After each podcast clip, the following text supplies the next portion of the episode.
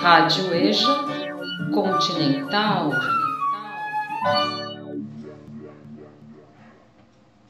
Trinta de maio.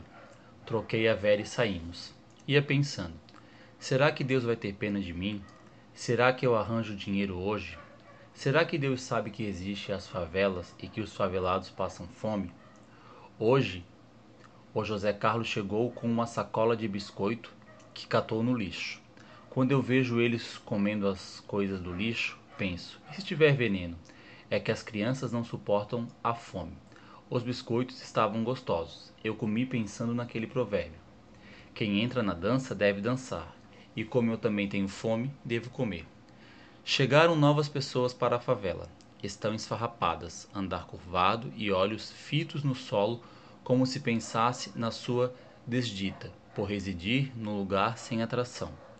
Um lugar que não se pode plantar uma flor para aspirar o seu perfume, para ouvir o zumbido das abelhas e o coloribre acariciando-a com seu frágil biquinho. O único perfume que exala na favela é a lama podre, os excrementos e a pinga. Hoje ninguém vai dormir, porque os favelados que não trabalham já estão começando a fazer batucada. Lata, frigideira, panelas, tudo serve para acompanhar o cantar desafinado dos notivagos.